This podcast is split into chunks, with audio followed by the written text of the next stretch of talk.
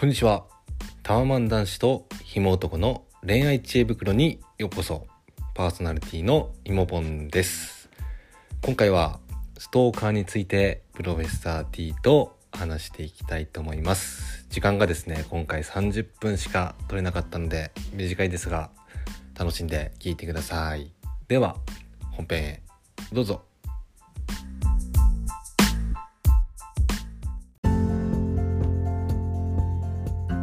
僕はちゃんと防音室取ったからね。頼むよ、本当うに。ん。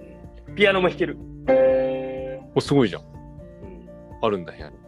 ん。部屋になんかある。防音えー、さすがタワマン男子。うん、完璧ですよ。これで。あこれ嘘じゃないんだ。え？タワマン何？嘘だと思ってたけど、いや、お前来たことあんだろ。うん、本当ってことはこれでわかりますね。なんでやねえータワマンの話聞かせてよ。ん。いやいや、ないよ。この話。タワマンはこういうのがあるよみたいな。知る人ぞ知るタワマンの話。あーまあ、ゴミ、ゴミ置きが各界にあるから、んなんかよくタワマンをディスるさ、素人がさ、うんゴミ出しに下まで行くのだるすぎとか言ってくるけど、普通にはい。ついてる、ついてるから、あの、各部屋に。あ各部屋じゃなくて、各フロアにあるから、普通に各そんなこと、フロアはいいですね。そうそう。だから内廊下だから外出る、あの、こともないし、うんすげえ楽だと思うけどね、むしろ。いや、それは確かに、だって雨の日とか、まあ、普通の俺アパートだと、やっぱ外に出して、しかも、すぐ近くにちょっとないみたいなうんうんうんうん。ところもあるから、そこはいいですね。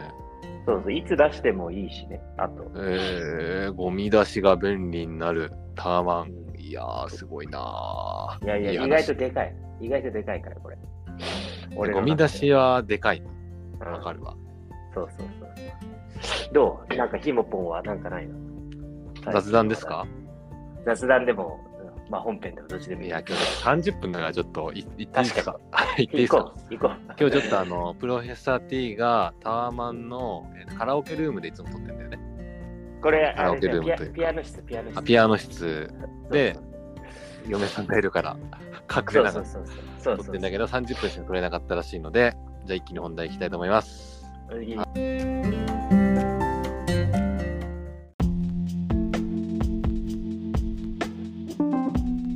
はい。それではですね、今回のお題は、えーストーカーについて話したいと思います。およいしょよいしょ鉄板じゃないですか。はーい。今ね、今ちょうど撮ってうんるのが、今日1月の22日ですか。うんそうそうですね。はい22ですね。うん。まあ、最近ちょっとニュースとかでね、そのストーカーの話とかがあったので、ちょっと私たちでね、まあ、特にあの自分はちょっとストーカーのですね、まあいろいろ経験が、ストーカーのプロと言われている ストーカーのプロ。お前が下下側じゃなくてね。まあそれはまあ今か。ああ、そうね。いやもしかしたら下側の話聞けるかもしれませんけど、やばいね。はいなので私のちょっとこう経験を話して、まあ、実際どういう感じなのかっていうね、ちょっと具体的な話と、はいまずはそのどうやったらそれが収まったかっていう、まあ、対策というかね、ああ、はい。はい。っていうのをまあ話してですね、まあ、最終的にはもしね、今後もっとこうしたらいいなっていうのがあれば、ちょっと2人でうん。見つけていこうかなと。はいはいはい。はい。なんで私が主に今回走る、えー話すという感じですね。ああ、いいですね。はい。よろしいでしょうか。勉あ強に勉強してくださいね。うんストーカー対策ね。そうですね。そう。っていう感じでですね。まあちょっと経験話したいんですけど、まあまずそもそも、プロフェッサー T はうん。ストーカーしたことありますか？いや、ないでしょ。ああ、まあみんなそう言いますよね。いやいやいやいや。これ実はですね、あストーカーってやっぱ自覚がないらしいんですよ、本人。結構そういうケースが 多いらしいんですよ。そうそうそうそうそう。そう。なのでね、もしかしたら今、これ話聞いて、いや、俺知ってたわ、知ってたーってなるかも。聞いてる人も。うわ、俺実はストーカーってなるかもしれない。それやばいって、そんなのはいまあ、ないよね、普通だったら。まあ、俺もまあ1回しかないんだけど、ああう、何？いああ、そうね。されたのがね、されたですね。うん。でうんえーっと、まず大雑把にどんなことがあったかというと、まあ、鉄板な流れなんですけど、まあ、1年ぐらい、まあ、付き合ってた子がいたんですけど、うんうんうん。まあ、その子とやっぱ別れた時ですね。別れた時にはいはい。まあ、その別れた後に、まあ、ストーカーになってしまうという、まあ、多分ほぼこれじゃないかな。普通の人だったらなるほどね。うんうんうん。はい。っていう感じなんですよ。まあでも、あのーたまにさ、なんか見かけただけみたいなのでもさ、なんかこう、ストーカーになっちゃうみたいな、なんか好きでついてすきちゃうみたいな、ねたまにあるけど、でも多くは確かに、なんかわか、付き合ってたけど別れて、うまく別れられなくてみたいな感じはい。が多いのかな。うん。おそらくそれが多いと思いますね。うんうんうん。で、まあ、具体的にどんな子だったかというとうんうんうん。まあちょっとね情報は少しちょっとぼかしてというかあのあんまり言うとちょっとねあの面倒くさいことになるんでちょっとうん虚偽も交えながらなるほどね。はい言いますけれどもぽくね。はい。まあね、あのーそのどんな子か分かるエピソードがあって、あのーまあ相手ちょっと実家暮らしだったんですけど、はいはいはい。まあその、まあ結構厳しめな、厳しめな実家というかね。はい。で、その、まあ、まあ門限っていうかね、まあさすがに泊まりとかちょっとね、あれなので、まあそのやっぱどこに遊びに行くかとか、うんうんまあ結構その、ちゃんとまあ親に言うというか、なるほどね。まあ普通かもしれないですけどね、どこ行くとか、うんまあ言わなきゃいけないみたいな人だったんだけど、うん。まああの、ある時ですね、まあ僕の家で2人で、まあちょっと遊んでて、うんうん。で、あの、まあ普通に午前中だったんだけど、うん。うん。あの、遊んでたら、まあ家にさ、うんピンポンってうん急に来て、うんうん。で、俺基本的にピンポン無視するのよ。ああ。イルス派なの。そのどんな人が来たとしても、そう、イルス派で、その事前に連絡がこう、この時間に来ますよとか、電話あったら出るんだけど、まあ俺うんアパートもね、その、なんだろう、あの、まあ、安いアパートだったから、出なきゃいけないのよ、前に、その、そのモニターとかないの。あ、なるほどね。あそうそうそう。で、まあ、無視してたら、うんまあ、結構来るのよ、ピンポンが。なるほどね。あうん。で、しかもなんか頻度も結構連打みたいな。うんめちゃくちゃ怖いじゃないですか。それ、それまだ付き合ってる時だよね。いやこれ付き合ってて、まあ、付き合ってる多分結構経ってて、まあ、3、4ヶ月経ってて。うんそう。で、いや無視してたら、いや急に彼女がなんかそわそわし始めて、うん。え何言ってね。え何何？って聞いたら、うん。これパパかもって言って。ええはいはいはい、パパ来ました、パパ来ましたって。でさすがにパパかもって言われたら俺も出なきゃいけないじあまあ確かにね。ゃん。そう。で、まあ出たら、うん。パパだった。うん。うん。あやっぱその、うん一応その事前にちゃんと言うように、言うようにっていうか、うん。まそういう話とかもあったんだけど、まあ、うん結構なんかね、嘘ついて遊びに行ったりしてたみたいなんですよ。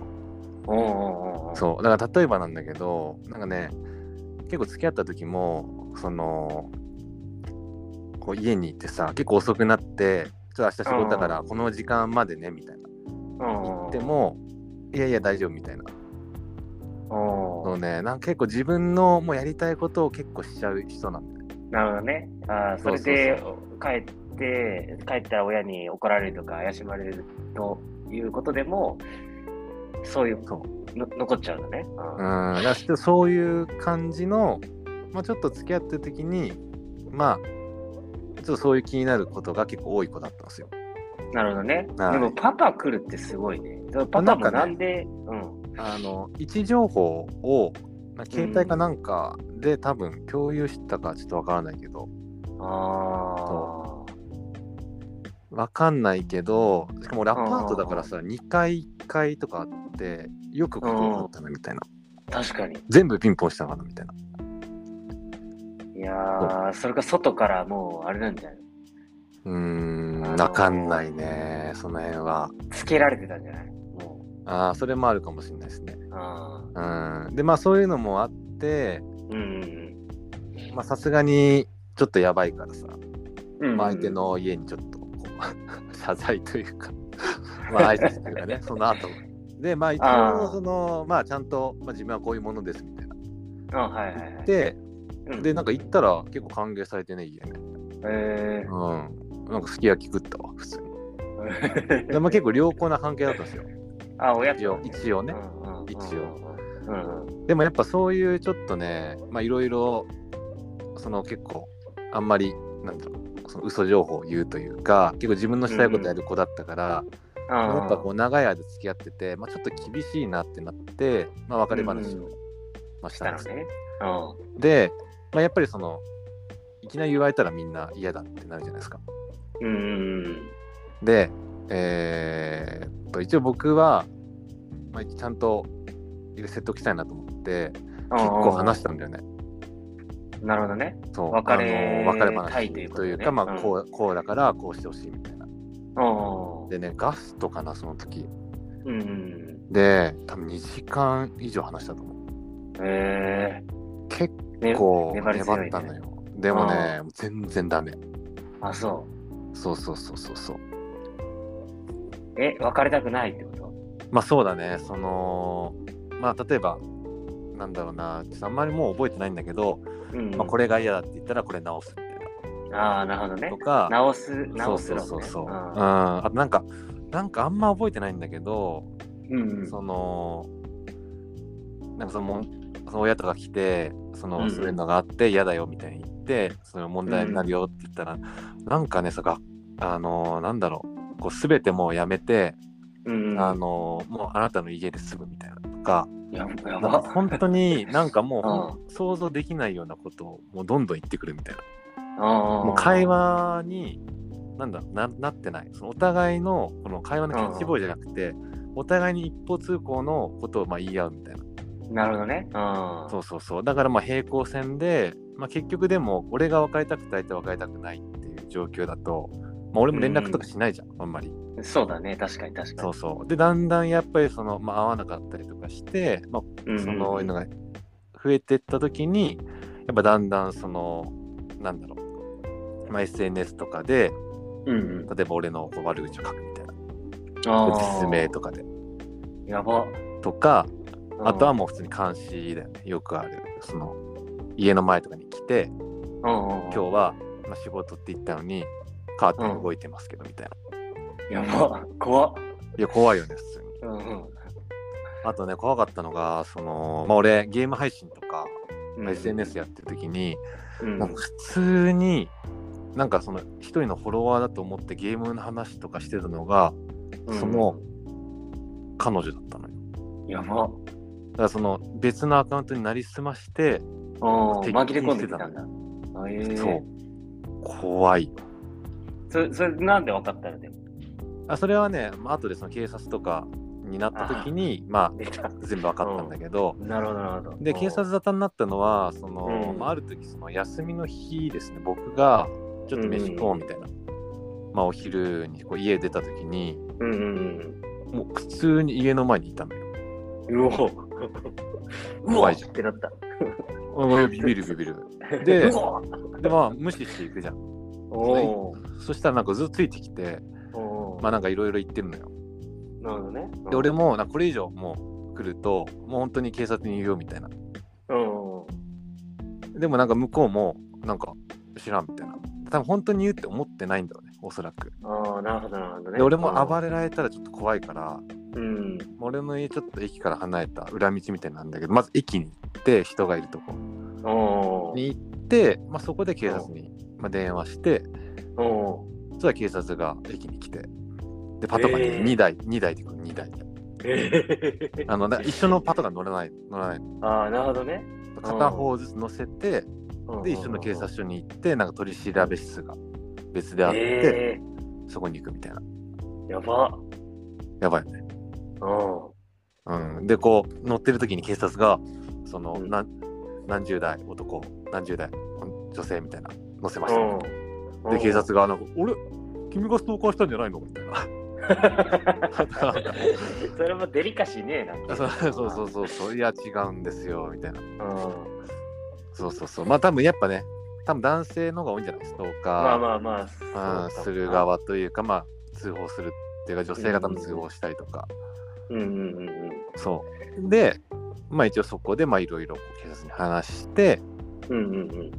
まあ、終わったかに見えたんだけど、おそっからもまだこ来るみたいな。そのお互い連絡しないでって警察が言っても、うん、まだ来るみたいな。おやめられないんだ。やめられないね。でその後はねその、まあ、職場は相手してて、僕の職場。でこう僕自転車で行ってたんだけど職場に。で仕事終わってこう自転車の置き場に行ったら、うん、いるのよ。やばいな。そうしかもさ自転車めっちゃあるの。なんかすっごいなんか無料だからごっちゃごちゃしてる自転車めっちゃあるところの俺の自転車の前にいるのよ。やばいじゃん。いや、それ怖いね、マジそうそうそう、なんか普通の自転車なんだよ。なんか、別になんか、かっこいいじゃなくて、ねうん、なんでわかんだろうと思って。うん、で、立ってたから、うん、もう歩いて帰ってるね、家まで。で、警察、いや、もう怖いから、あまあね、歩いて帰って、で、その時も警察にすぐ連絡して、そのいいたんでって電話したら警察は、うん、いやでもそれはちょっと動けませんねみたいな。いやその証拠がないんでみたいな、えー、って言われたんだけど、そのなんだろう不審者ストーカーじゃなくて不審者を目撃したってことであればまあ出れますよみたいなちょっと話して。て。ああ、なるほどね。そうストーカーじゃなくて、その不審者がいたってことの確認だったら出れますって言ってたから、うん、じゃあそれで出てくださいって言ったら、うんうんうんまあその自転車のとこ行ってくれて、もういなかったのよ、その人。あ、そうなんだ。でも、なんかね、うん、カゴに手紙が入ってて。ええー、で、この手紙見ていいですかって言われて、まあいいですって言って。行ったら、まあそこに、その、まあ、電話番号と、なんかここで待ってますみたいな。ええー、そう。入って電話していいですかって言われて、ああ、いいですって言ったら、まあ出てきたのよ。えー、そいつが。あんでしょ。そう。でもうそこまで行ったんで、まあ、そこから、そのまた警察とか話して、うん、そのなんだろう。なんかねあの警告みたいのを出せるんだよね警察が今は。そのもうこれ以上近づいたらもう逮捕しますみたいな、うん、えー、でその警告書を相手の実家に送ったら、まあ、そこでようやく止まったって感じですね。えー、そうなんだ。はい。という感じですねはい。どうですか？聞いて、自分だったらお別れいや、なんか、俺、その、ちょっと聞いてたけど、うん、なんかその、なんかガッチガチで聞くのちょっと初めてだったから、はいはい、なんかストーカーされたんだよね、みたいな感じとか、うん、あとなんか、その、一回遊び行ったか、なんかあの借りてたヘルメ返したかちょっとわかんないけど、なんか行った時に、うん、あの、めちゃめちゃさ、あの、アパートのとこ、お前の部屋だけにさ、なんか、厳重になってたじゃん。ああ、監視カメラとかね。そうそうそうそうそう俺の部屋だけなんか、すごい、なんだろう。最新のさ、設備がさ、導入されてたじゃん。そう。そう。うん、まあ、なんとなく大変だったのかなぐらいね、ちょっと思ってたんだけど、まあ、確かに怖いね。いやそうだね。やっぱね、これは、まあ、女性はもっと怖いと思うんだけど、確かにな。プライベートがいつこう犯されるかっていうのがあるから、結構ね精神的にこう仕事とかにも影響出るしこれはねまあ今はこう話せるからいい経験だけど、うんやっぱりねその気をつけその対応とか、うん、どういうやつがストーカーししやすいかっていうのはまあ知っといた方がいいのかなって思いますね。ねだってと家出たらさ前に立ってたって言ったけどさその時さ、う。ん、いくら女の人だってさ刃物でブッてやられたら もうさいや終わり終わり終わり。終わりだもんねそう。なんですよ。だからそのなんかね目つぶしスプレーみたいのをずっと持ってた。俺は。あのアマゾンで買ったやつ。使わなかったけど。ああ、そうか。でも男でもやられたら大変中の考えて確か女の人はなそれは怖いやいや怖いと思う女性はね。あまあそんな感じですね。そうか。どうすりゃよかったんだ、うん、あまあそうだね。一応ですね対策の中でいろいろ警察行ったりとか、うんまあ、監視カメラ置いたりとかねいろいろあって、うん、個人的に効果的だったのは、はいはいはい、まあ警察はとりあえず置いといてまあもちろん有効だったんだけど、やっぱね監視カメラは結構有効ですね、あそう。うん。これはねやっぱね置いただけで家の前にはもう来なくなった。なるほどね。うん。でこれはね結構おすすめでまあ、その偽物のカメラでもいいし、でその俺はその家の前にバイクがあったのよ。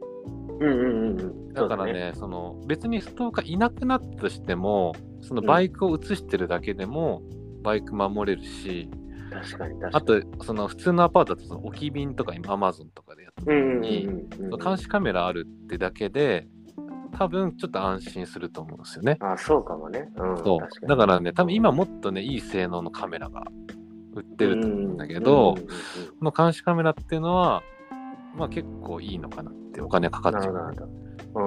が1個ですね。うん。あとはですね、まあ、これはちょっと今実践してんだけど俺。今。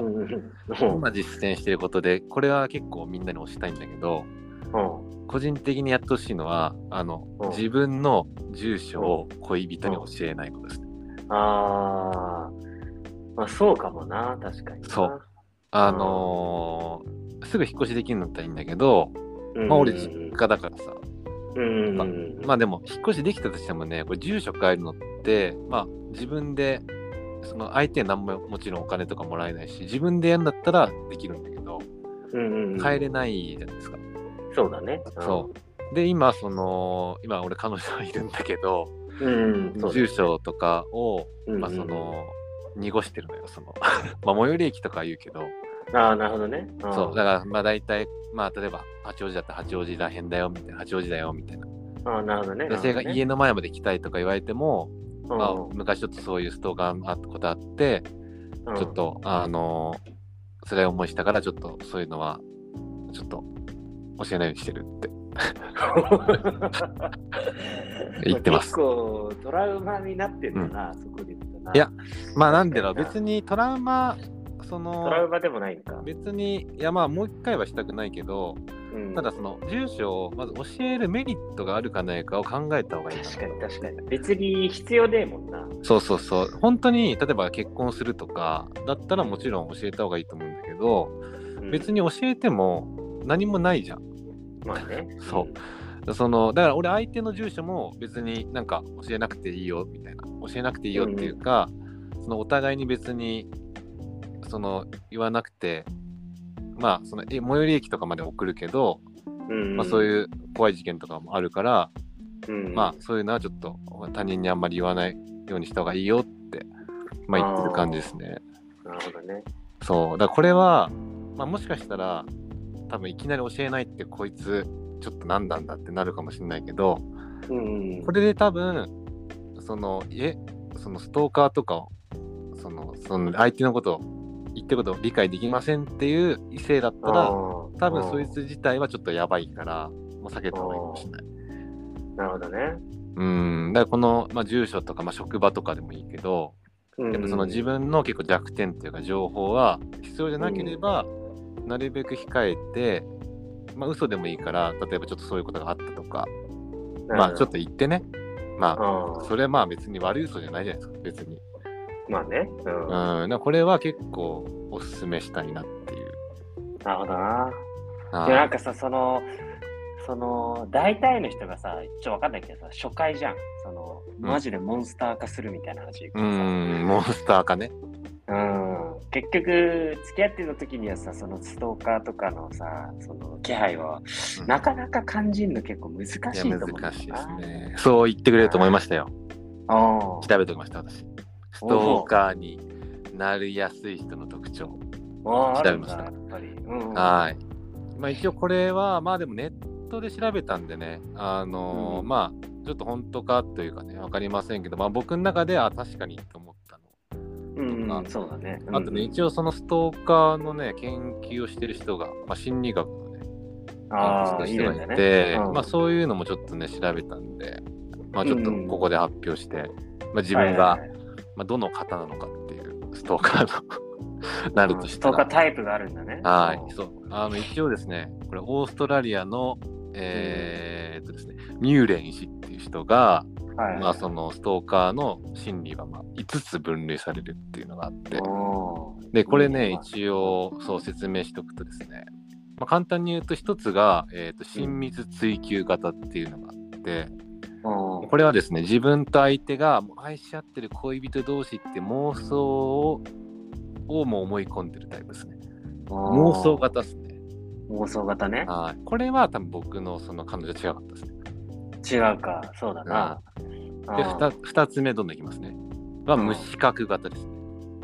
無自覚ね。これは相手の立場に立って考えないで、まあ、自分の欲求を一方的に押し付けるタイプ。はいはい。これはまあちょっとぽいですね。ああ、確かにな、うん、そうだな。で、結構見分けられんじゃないこういうな、自分の恋人とかが結構これだなっていう。確かに確かに。そうそう、これはね、結構一方的にその QI コードを繰り返して相手が答えてくれないと、やっぱ攻撃をしてくるかもって。結構危険なるほどね。うん、自分が通ら要求が通らないと、やっぱ怒りとかが出てくるっていう人ですね。なるほどね。相手の立場に立って考える能力がちょっと弱い。そう、ちょっと弱い系の人はこうなっちゃうかもしれないです。で、3つ目がね、象型ですね。え、象象型です。これはですね、あの、まあ、相手に嫌がらせをすることで相手を支配してるって満足感を得るっていう、ちょっと変わってる人ですね。うん、ね。だからこれはね、あの、その恋人じゃなくても、相手が自分よりいい車乗ってるとか、まあ、そういう、その被害妄想で嫌がらせでこう気持ちよくなるみたいな、ね、ちょっとこれは人として歪んでるタイプかもしれないですね。そうかもね、そうかもね。で、4つ目が拒絶型です。拒絶。はい。これはですね、まあ、振られたことを認められない。もしくは、プライドが傷つけられたと感じて、そこからストーカーになるって。これね、ちょ私ですね。ああ、当てはまるね。確かに。やっぱね、でも誰でもあるんじゃない？やっぱね、こうちょっと振られて、この野郎みたいな。どうだろう？まあ、ない人も、まあ、俺は、まあ、今はないけど、あんまり。結構、恋愛の最初の頃とか、やっぱそういう気持ちあって、ね、で、それを抑えられない人は、ちょっと、こうなっちゃうかもしれないですね。ああ、そうか、そうか。はい。で、5つ目が最後の略奪型ですね。えー、これね、結構やばいですね。その性的にいたぶることを目的にしてストーカーをする。なるほどね。まあ、レイプ犯とかに見られる。なるほど、なるほど。基本的にこれ男性っていう。プロスタティはこの略奪型ですかね。なんでだよ。どうですか、今聞いて。なんか今までの女性、あ、確かこういう人いたなとか。ああ。その、どうだろう。自分でも。うん、結構その自分で言うのもあれだけど、なんかさ、うん、なんだろう、刺されそうなさ、うん、感じじゃん、俺の。ああ、今までの恋愛がね。うん、そうそうそう。でもなんかその、俺こじれたことなくて、実は。ああ、なるほど。別れるときに。うん。で、それなんでかなって言ったら、やっぱ付き合う時の、付き合うっていうハードル、うん、をちょっと高めには持ってる。その付き合う前のそういう行為みたいなのはすげえ低いんだけど、そうなんか付き合うみたいなのはちょっとこう、ハードルがあって、なんかあんまりその、なんかそうならなそうな子を選んでるのかもしれない。うん。まあそうですね。それだと多分1個目の、まあ、親密追求型っていうのがありますけど、うん、そのやっぱりその恋人同士とかのその、まあ、お互いにね、こう愛し合ってるっていう勘違いからやっちゃう人もいるから、うんそういう面ではちょっと一歩こう距離があるとなりづらいかもしれないですけど、まあ、結局、なんだろう、これ、やっぱ自分がどんなにクソな行為しても、まあ、相手次第だと思うんだよね、これ。やっぱり。まあね、うん、確かにね。そう。だからね、なんかテレビとかでも、まあその、テレビじゃなくても、その、ストーカーされないためにどうしますかみたいな時に、例えば別れ方をちょっと注意するとか、あるけど、うん、正直ね、もうどんな別れ方しても、もうストーカーになるやつはなると思うんだよね。まあ、そうか、そうか。そう、うん、そもそも、その、まずそういう人にまず接触しないようにするか、うんうんうん、あとはね、一応そのネットで調べた感じで、うん、その、まあ、されちゃった後の対策、うんうん、で相手が諦めるときは、まあ、2つ諦める理由がある。と。諦めるときね。で1つ目が、えー、もう物理的にそもそも接触できない。さっきの住所を教えないとか。なるほどね。うん。引っ越すとか。ねうん、そう。で、諦めるのと、うん、あとは、まあ、自分のまあ不利益。ストーカーすることによって仕事辞めさせられるかとか、まあ、そういうなんかね、その自分、まあ、そういうのがないと、多分その、うん、なんだろう、このやっぱストーカーってその、多分する側の心理的なものだから、まあ、そもそも自分がそのストーカーって悪いことというかしてるってことすらも多分気づけないから、うんそうだこの辺のなんかその物理的にとか不利益っていうのを、まあ、俺の中で今住所教えないとしか思いついてないんだけどなんかねこれいいのがあればちょっと今後ちょっと探してはい。いやもうタワタワマンに住むじゃない？タワマンに住むで。ああ、タワマンはやっぱ守られてる。あやっぱそのセキュリティ、まあ、監視カメラもカメラもさ当然至るところにあるし、そもそもエントランス入るとき、エレベーターに乗るとき、うん、エレベーターに乗るときも、まあ俺のマンションはそうだけど、その鍵がないと、うん、その階にも行けないから。ああ、強い。いやでも確かにこう有名人とかね、こうタワマンとかに住んで、やっぱセキュリティがあるっていうのはでかい。うん、で、あと警備員とかもさ、うん、もうずっといるのよね、24時間。だから、ね、呼び出せるっていうか、その、うん、不審者がいますみたいな、まず警備員が来てみたいな。で、警備員もすぐ警察呼ぶから、うん、あ自分でこう対策しなくてもいいみたいなのがある、ね、ただ、引っ越しとかできない逃げることはちょっとしづらいんじゃない？そうだ、ね、あまあ、まあ、俺はほら、買ってるからあれだけど、賃貸の人とかだったら別に違うターマンに行きゃいいわけだから。ねうん、ああ、なるほど。やっぱ結局、外、うん、外もあるからね、家の中。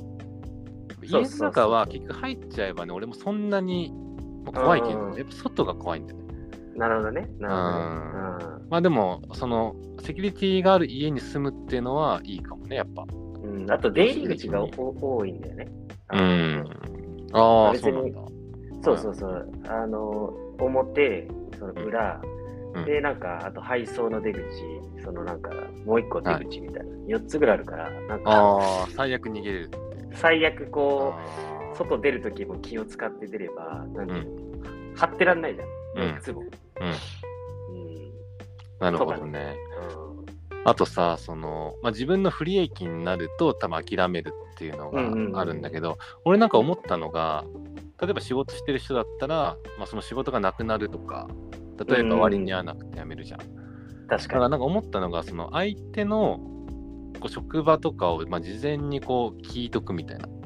ああ、なるほどね。そうそうそう。そうしたら、そうなんかその、うん、多分さ、ストーカーになってからも教えてくんないと思うんだよね。そういう、もう、こじらしてたら。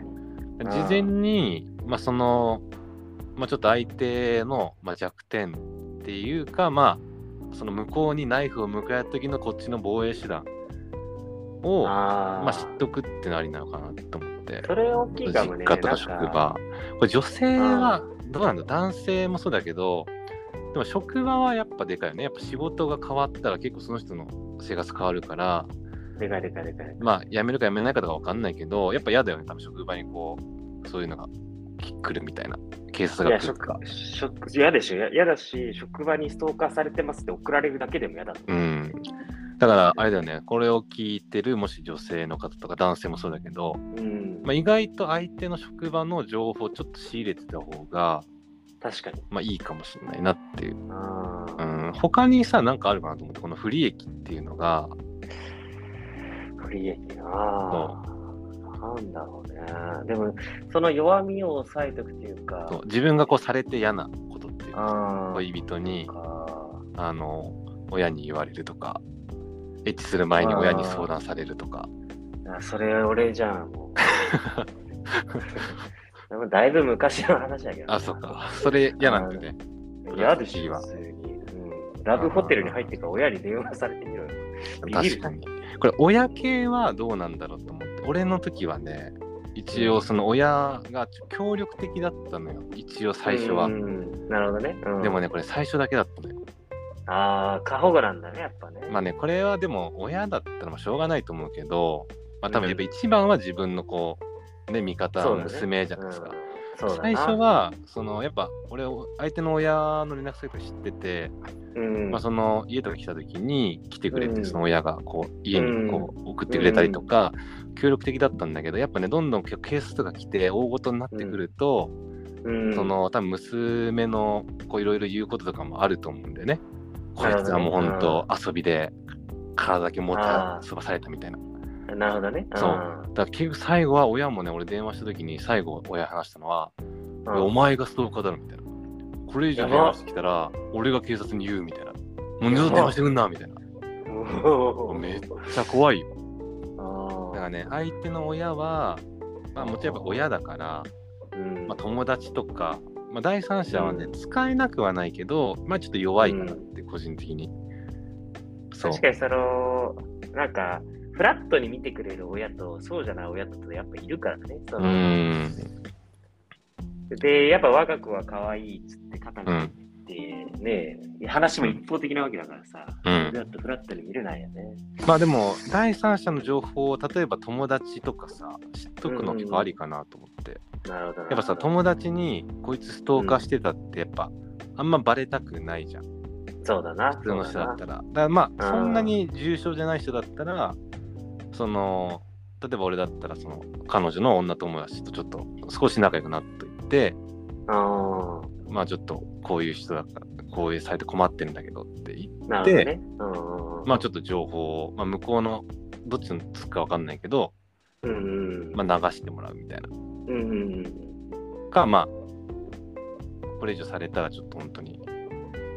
まあでも、相手に言っちゃうとなんかね、脅迫みたいなな。ないから微妙だけど、まあでもその相手のやった行為を相談するみたいな体で、なるほどね。まあ少しずつ流していくっていうのもまあありなのかなって思いました。なるほどな。はい。あ、こんな感じですかね。ちょうど、ちょうど時間になりました。はい。というわけでね、まあ今回ちょっと、入れますか、うん、ちょっと待って。はい。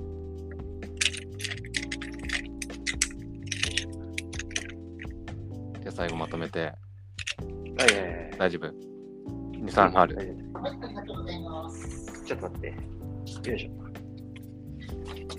いしょ。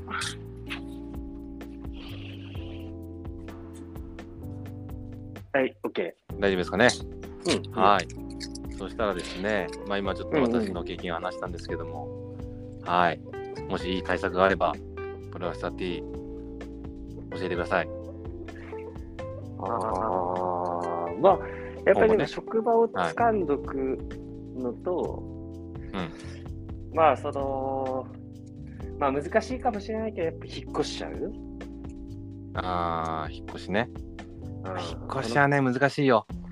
そうですか。そうですかね。やっぱね、うん、その、多分される側になると、相手のこんなクソ野郎のために、このお金全部自分で使って、物を引っ越し、時間も使ってっていうのは、うん、その、仮にできたとしても、やっぱその相手のもう言いなりじゃん、それ。逃げれる。悔しいんだ。だからやっぱ最終手段だよね。いやー、ね、悔しいよ、悔しい気持ちもあるよ、だって。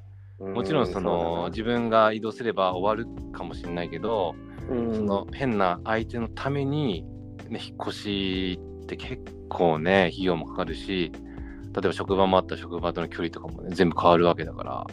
なるほどね。いや、そんな簡単にはできないよね。だやっぱそもそも教えないっていうのとかですかね。うん。まあ、一人暮らしででも付き合ってるとな、教えねえっちゅうのもな、変な話になりそうだけどいやー、まあでも一人暮らしだったらね、まあ最悪、まあ引っ越し楽だと思うけど、まあまあでも、この辺って言って、まあちょっと相手の様子もね、うん、その情報を、まあ、渡さないっていうのもそれですけど、まあそもそも相手がそういうタイプなのかっていうのがちょっとでもあったら、まあ少しちょっとラブを使うとか。あ警戒しといたか。少しね。うん、なので、まあ、この今日のなりやすい人の特徴、ちょっと押さえてもらって、でもしちょっとそういう警報があるんであれば、まあ、ちょっと安定するまでね、うんまあね、2、3年付き合ってればいいと思うけど、ちょっと半年とか1年ぐらいは多分相手も偽ってるから、うんまあ、そういう時にはちょっと、まあ、情報をね、自分のはちょっと控えめにして相手からちょっとこう、少し聞いておくと、まあ、役立つんじゃないかな、ね、個人的には思います、ね。確かに確かに、はい、そんな感じですかね。そうですね。ありがとうございます。はい、ありがとうございます。聞いてもらって。はい。いや、いい、いい体験でしたよ。まあでも、ありがとうございます。たとえ、たとえ男でも待ち伏せはやっぱ怖いから、あのー、されたらね。うん、そうですね。うん、そのなんか怖さがちょっと話が伝わってきました、ね、ああ、ありがとうございます。まあ結局ね、殺されちゃったらね、いや、そうそう本当にね、もうそんなのね、ああ、やるせないよな。やるせないんで、まあ、プロスター T もね、あのー、まあ、わかりませんが。まあ一応頭の片隅に入れてもらえるとね、今後その知り合う女性見たときに、あ、こいつ、あ、こいつ拒絶型だわ。あ、象型来た、象型来た。わかると思うんで、覚えててはい、わかりました。じゃあ、こんな感じで。じゃあまた来週やりましょう。はいはい。はい。はい。じゃあお疲れ様でした。じゃあまた、はい、お疲れ様。はい。